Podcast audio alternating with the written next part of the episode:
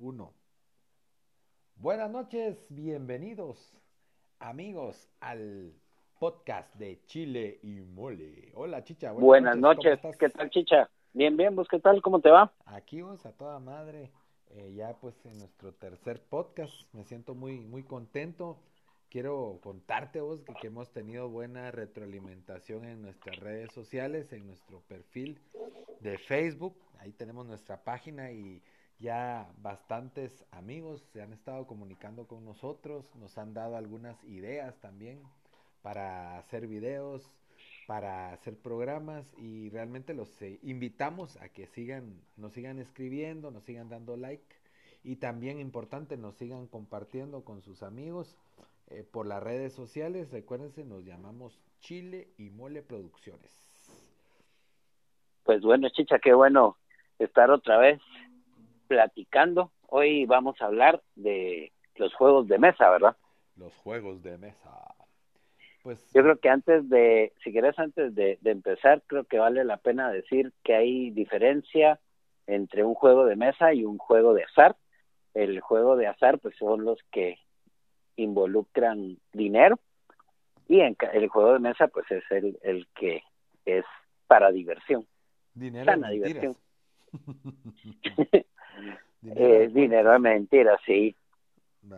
Y dentro del, de los juegos de, de mesa también se, bueno, se catalogan eh, con de juegos de dados, juegos de rol y juegos de eh, que tienen cartón abajo. De tablero. De tablero juegos de tablero, porque al cartón le llaman tablero, no es un tablero, pero así le dicen, vamos. Exacto, entonces digamos esas son como las las divisiones que hay en, en, en los juegos de mesa y al parecer pues tienen siglos de de existir los primeros que se han encontrado son de todavía un poquito antes de la época de los egipcios y eran parecidos a los tableros y también existían los los dados.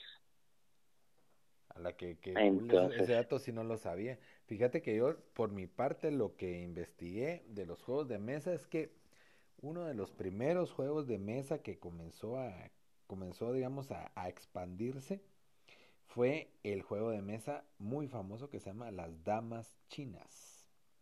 Las Damas Chinas eh, son, pues se originaron en China, ahora como su nombre lo, lo dice, y llegaron a Europa por medio de la ruta de la seda. La ruta de la seda era el recorrido que hacían por tierra, camello, burro, caballo y a pie, desde China, por toda la parte de Asia, pasaban China, bajaban por la parte que era la parte norte de la India, Afganistán, entraban por Turquía y de Turquía ya entraban, había una que de Turquía salían al mar y luego del mar conectaban ya con el continente europeo y había otra que sería de Turquía, pasaba por los Balcanes y subía ya iba hacia el norte de Europa, ¿verdad? La parte norte, pues todas las islas británicas y también Francia y toda, bueno, todo el, todo el viejo continente. Entonces, las damas chinas fue uno de los primeros juegos que se comenzó a viralizar, si así lo queremos llamar, y pues consta, primero lo, lo interesante de esto es de que se juega con canicas con cinco de colores, ¿verdad? En posición de estrella, las canicas, la estrategia es invadir la posición del otro y está basado en, eh, de hecho la menciona en el, en, el, en el libro del Feng Shui, del arte de la guerra, es mencionado el equipo, el, porque era una especie de ajedrez chino, realmente es como una especie de ajedrez chino y el cometido de este juego es invadir el territorio del, de tu contrincante. El que invade primero el, territorio gana, ¿verdad? Otra de las cosas y características bonitas de este juego es de que no solo es para dos personas, sino que pueden jugar hasta seis personas al mismo tiempo, porque es una estrella de seis picos. Y uno siempre tiene que conquistar al de enfrente. Siempre tenés que conquistar al que está enfrente, pero se puede jugar simultáneamente. Eh, la, la, dinámica original era de que la gente le ganas al de enfrente y luego el que ganó del otro lado tenés que competir y así hasta que queda un ganador. Así era la, digamos, la dinámica original de las damas chinas. Pero los, los europeos sacaron su versión de las damas también. Están el juego de damas europeo, que se juega, en lugar de jugarlo con canicas o con cinco, se juega con fichas, ¿verdad? O con tapitas, corcholatas. Este que son las damas, en tablero tipo de ajedrez. Exactamente. Estas damas se originaron en Europa, básicamente se comenzaron a jugar en, en, el año 1726 en la corte francesa, y por eso eran damas, pero influenciadas, muy influenciadas por la dama china, fíjate. Eh, pues también surgieron otros juegos como el ajedrez eh, y algunos juegos de azar, que eso es otro rollo, vamos, que son juegos con cartas también, ¿verdad? Posteriormente a eso, pues ya se comenzaron a desarrollar otros tipos de juegos. Y uno de los juegos que yo estoy seguro que te va a encantar hablar de él, también más antiguos, es el juego de Risk. ¿Qué sabes vos del Risk? Bueno, a mí el, el Risk me gusta, es de los juegos que pueden llegar a tardar horas de, de, jugar. Hasta días. En nuestra época, en nuestra época había una o dos formas de juego. Ahora incluso hay en los manuales te dan eh, juegos rápidos para que no, no te dure dure mucho eh, dentro del, de las formas de, de juego digamos que es de conquista realmente es de, de, de conquistar el mundo. Eh, acaban de sacar una edición especial que incluso la caja es como un cofre de car de cuero con con ajá, con hierro. Está bien bien chilero el el juego ya eh, digamos como el juego en en sí y esos son juegos de estrategia. Verdad que en cuando estábamos patojos no eran tan comunes. Realmente yo me acuerdo de de cuando estábamos güiros era las damas las damas chinas, el ajedrez y juegos que fueron apareciendo que eran diferentes, no sé en dónde los los compraban, porque en esa época, pues, debajo del arbolito para el cumpleaños, o cuando te sacaban una muela. En el pollo, en el pollo, vamos en el polo norte. te lo daban. Yo me acuerdo de un juego que era de tanques, yo no sé si te recordás de ese, que uno tenía, eh, era, digamos, un tablero como de ajedrez, pero era un campo de, de guerra, eh, de, con ríos y todo. Ese era Batalla de Tanques, un juego precioso, porque realmente era artístico. Si te acordás, jugabas con tanques reales, porque eran unos tanques plásticos. Ah, como jugar carritos, ajá, como de carritos. Pero lo bonito es que eran los tanques americanos o gringos, mejor dicho, contra alemanes. Entonces eran los tanques Sherman que eran verdes contra los Panzer alemanes que eran color eran grises, beige. Lindo, es, realmente ese juego era una obra de arte, vos. y me acuerdo que habían tanques, habían cañones, eh, cañones, tanque, sí. Ajá, y eran dados y creo que había, no me acuerdo si eran dos dados y una ruleta. Entonces, cuando vos estabas frente, a, cada tanque tenía un número, pero el, oponente no sabía qué número de tanque era. Así es. Entonces, cuando estabas en posición de ataque, el número mm, eh, alto ganaba. le ganaba al otro. Y si eran empatados, los dos salían. Y la ruleta era en contra del antitanque. Así es. Entonces ahí podías quedar algo así. Y yo me acuerdo, no sé si era tuyo, uno parecido, pero era de la Primera Guerra Mundial y en lugar de tanques eran de aviones. Sí, era de pero ese, biplanos y triplanos, sí era mío. Pero, pero yo me acuerdo que ese no lo podíamos jugar porque estaba incompleto. O si lo jugamos, eso a lo lejos me acuerdo yo. que el, el problema es que eh, eran precisamente triplanos alemanes rojos contra biplanos azules franceses. Y era cabal, como vos decís, de la Primera Guerra Mundial. Y esa se llamaba Air, Air Battle o Batalla Aérea. Fíjate que yo lo, yo tuve, estuve viendo y porque siempre he tenido la duda, me encantaba el juego. Y el problema es que estaba, ese juego estaba en inglés. Y entonces en esa época yo no la atinaba. Y como siempre he sido fan de los aviones, comencé a jugar con los avioncitos.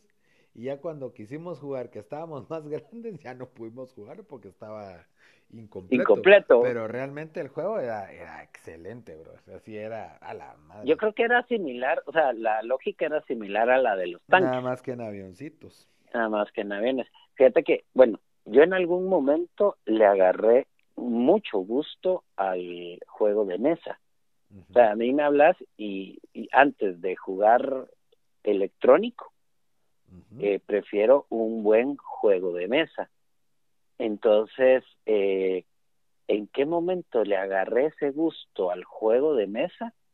No sé, pero yo me acuerdo que desde pequeño eh, el primer juego de mesa que me acuerdo que me encantaba andar de arriba para abajo con él era el la versión chapina del Monopoly, que era el Gran Banco. El Gran Banco, donde estaban todos los departamentos de Guate.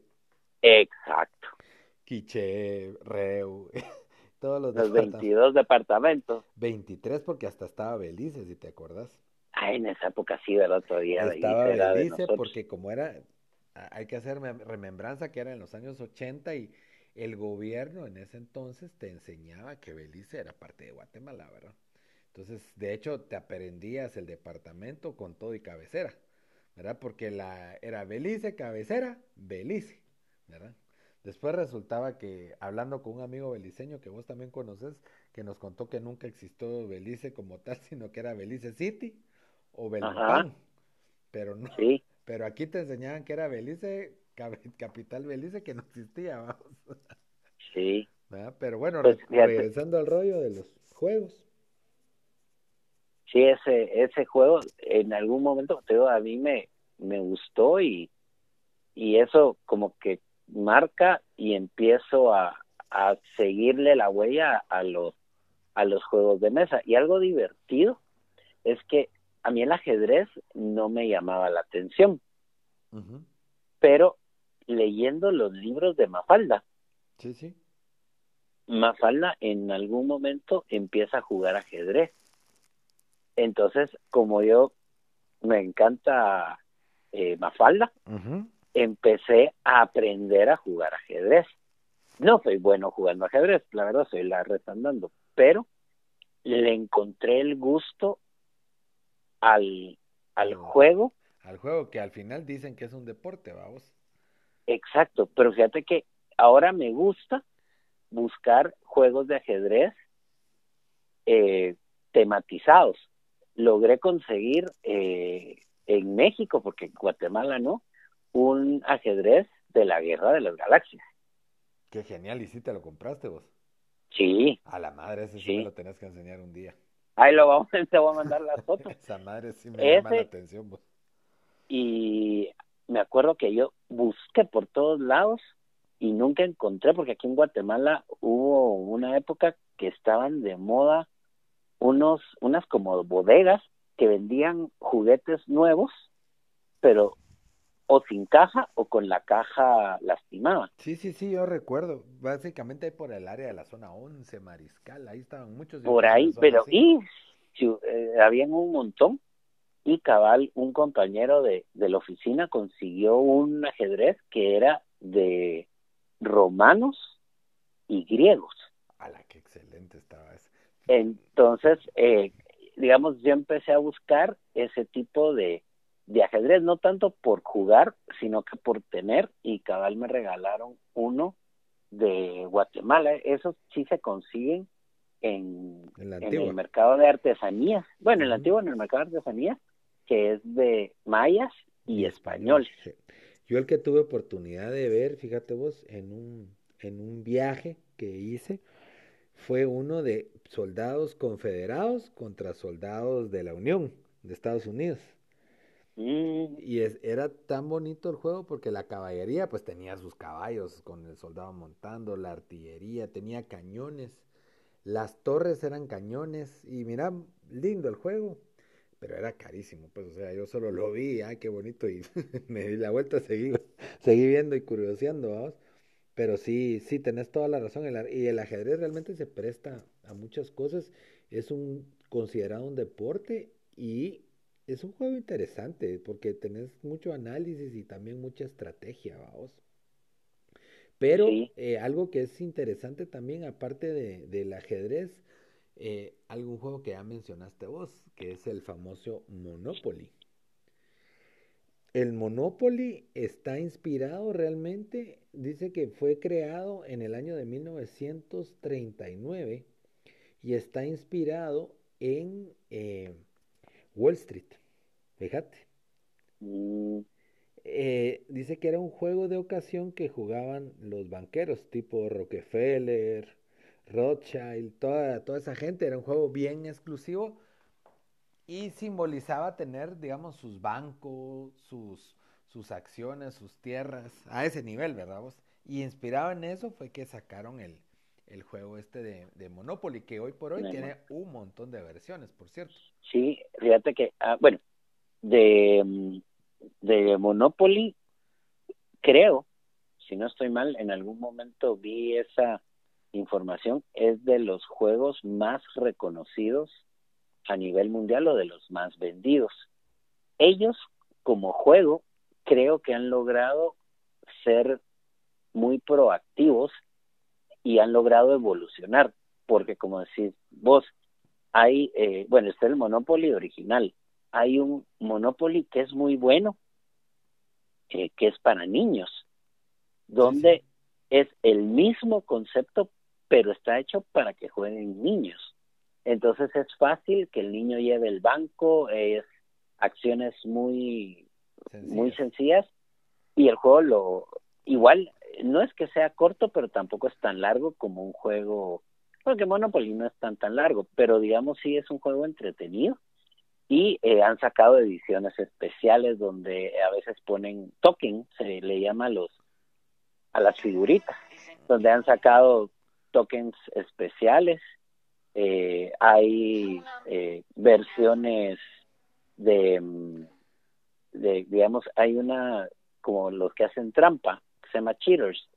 Hay, hay una versión de esa, hay una versión eh, donde te puedes eh, conectar con hay una que un hay una app, con el teléfono también puedes jugar o algo así. Ah, puedes jugar, ajá, puedes jugar eh, digital. No es lo mismo, pero digamos, hay versión digital, hay, pero hay, hay un montón de versiones que lo bueno de eso es que han logrado evolucionar. Yo tengo la versión de niños y tengo la versión de cartas. Ah, Monopoly en cartas. Entonces, eh, es como, bueno, es que no es como jugar uno, pero digamos es parecido el, el, el movimiento de, de cartas. Entonces es otra forma de, de jugar y no necesitas el, el tablero. Y uno, pues no digamos ahorita que lo, lo mencione, que ese es otro que ha, incluso se ha fusionado, porque está el uno normal y hay un uno que es de esa torre que también se puso de de no, Jenga. Jenga que es el, la torre de maderitas. Hay una versión 1 que es Jenga, que igual eh, se juega porque cada trocito de, de color, porque hay de colores con números, igual que las cartas de uno. Entonces vas jugando uno, pero es quitando los los trocitos, o sea, es jugando Jenga. Lograron hacer ese eh, ese ese mix, digamos. Buenísimo. Mira vos, y, y bueno, aparte del uno, eh, el Jenga, que ya lo, ya lo mencionaste, ahora, bueno, hay otro clásico que es el famoso Colocho, que es... el Twister. Ah, el Twister, ajá. En español la versión chapina era Colocho, pero en, en inglés el, el, el, original, si lo querés ver vos así, es el Twister. Ese es un juego también clásico que realmente mucha gente lo jugó y que en alguna, en alguna época quería uno jugar con las cuatas, vamos. Para Yo nunca jugué.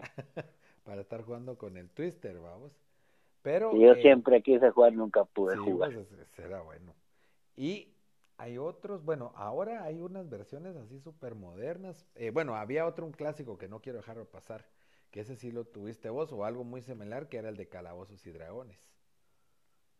Sí, bueno, yo, bueno, digamos, esos son juegos de roles, pero sí, digamos, ese, bueno, cuando yo conocí ese, ese juego, me cambió la visión de un juego de mesa totalmente, porque era la unión entre un juego de mesa con un juego de video totalmente en algún momento personalizable. Entonces, eh, digamos, ya empezaban esas tendencias. Lastimosamente ese, ese juego se llamaba Hero Quest. Lo dejaron de, de producir.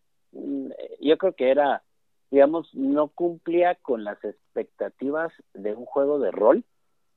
Eh, pero ahorita le explicamos bien cómo era ese juego, pero digamos, hablando ahorita un poquito de juegos de rol como Calabozos y Dragones, esos juegos en Guatemala, por lo menos cuando nosotros crecimos, no se pusieron de moda o no estaban de moda, eran juegos muy americanos. Sí, pues. Eh, pero eran juegos. Sí, sí, eran juegos donde te juntabas, o sea, no, no podían haber ni menos ni más jugadores. Era un juego de, como nunca lo jugué, eran los, que, eran, creo que eran, los que somos. Creo que eran como seis jugadores, cada uno tenía un rol y se escribía una historia, habían dados y ahí, y ese juego, ese juego podía durar días. Sí, pues porque era eran juegos de, juego de rol quiere decir que uno agarra el personaje. Entonces, digamos, si yo era un mago, pues yo tenía todos mis poderes y nos íbamos en una cruzada a, salvar el mundo. Entonces ahí se iban poniendo las las trampas y y todo, pero si era creo que ayudaba mucho la imaginación.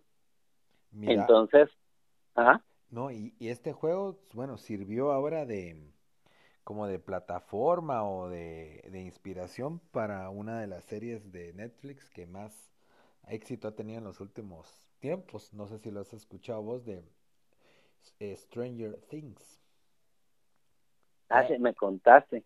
Stranger Things está basada en el juego de, de, Calabozos y Dragones. Por cierto, se las, se las recomendamos para que puedan ver las temporadas.